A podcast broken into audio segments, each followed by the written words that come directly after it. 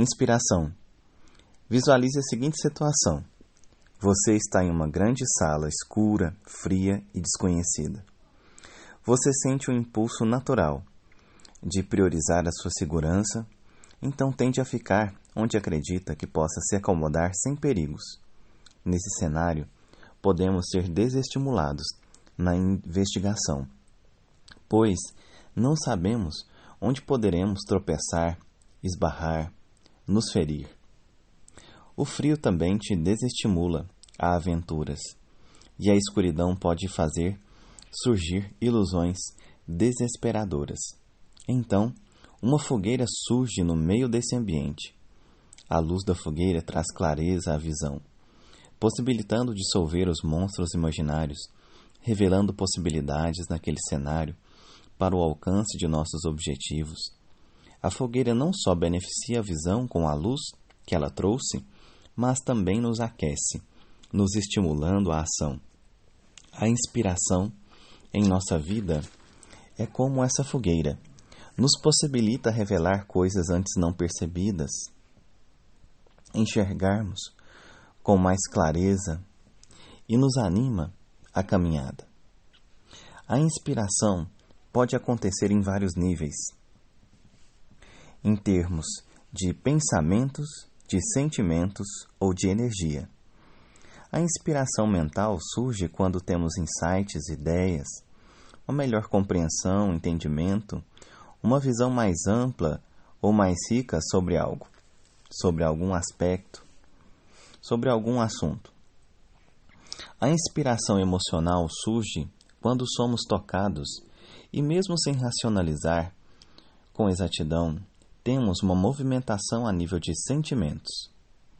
A inspiração a nível de energia é quando nos sentimos renovados em nossa força, em nosso vigor, em nossa disposição. Sentimos que somos capazes e que podemos alcançar um certo objetivo. Esse tipo de inspiração pode às vezes se confundir com a emocional, mas diz muito mais sobre um aspecto de potência interior do que de sentimentos. Podemos acessar inspirações em um desses níveis de maneira específica, mas as inspirações mais poderosas são aquelas que tocam mais de um nível simultaneamente, gerando assim alinhamentos entre diferentes camadas do nosso ser e uma sintonia em uma direção e sentido. Uma vez que refletimos de modo muito sucinto na fisiologia da inspiração é importante falarmos também sobre a fonte da inspiração.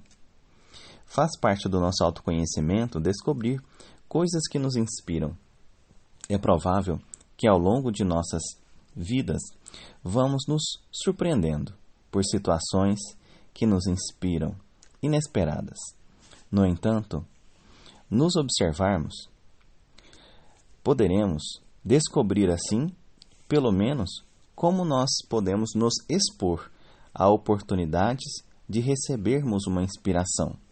Como exemplo, eu sou uma pessoa que gosta de conhecer diferentes religiões e valoriza como cada povo, cada pessoa se relaciona com o seu sagrado.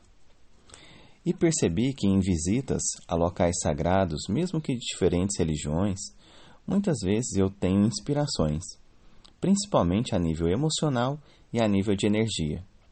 Nem todo local, dito sagrado, me acessa, mas, conhecendo essa minha característica, quando eu estou em viagens, me permito pesquisar e visitar tais locais, quando é possível.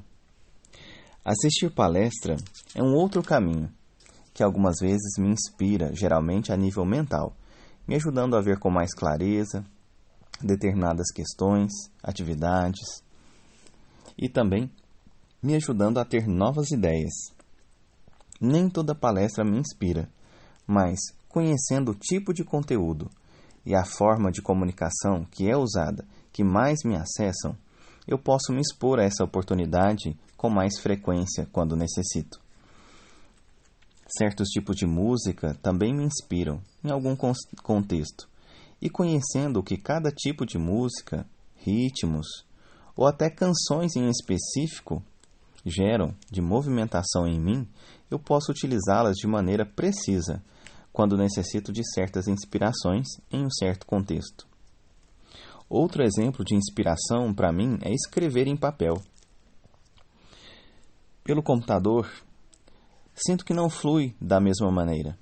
E para ilustrar isto, esse exemplo que acabei de dar, eu revelo que hoje, em meditação, quando me perguntei qual a palavra seria para este dia, surgiu em meu campo mental a palavra inspiração. Pensei por vários minutos o que seria a inspiração, o que eu poderia escrever, porque a minha proposta para esse projeto de reflexões diárias não é pesquisar em outras fontes antes de escrever, mas me deixar fluir, surgindo de minha própria alma os conceitos que escrevo, sem misturar com outras visões preconcebidas. Mas hoje, nada me vinha à mente, até que comecei a escrever.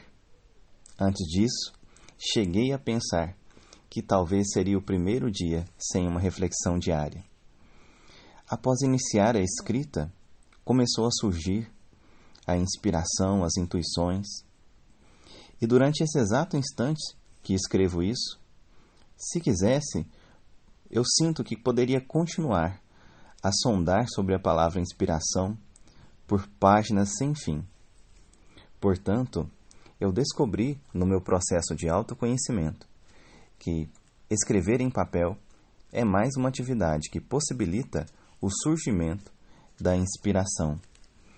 Conhecer-se nos permite revelar nossas limitações, questões que precisam ser olhadas, cuidadas, mas também é descobrir grandes potenciais e recursos que podemos acionar conscientemente para nos ajudar na realização dos nossos objetivos.